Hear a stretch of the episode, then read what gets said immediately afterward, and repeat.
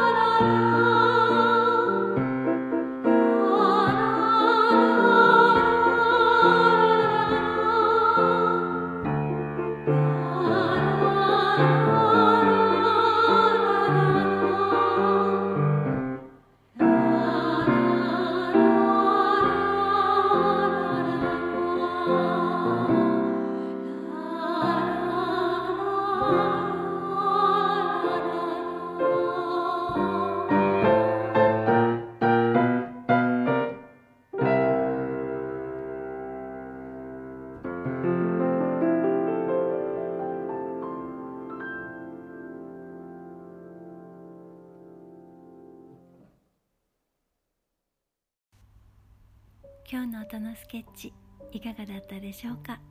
どうぞこの後も良い時間を過ごしてくださいね。それではまた。ルララー。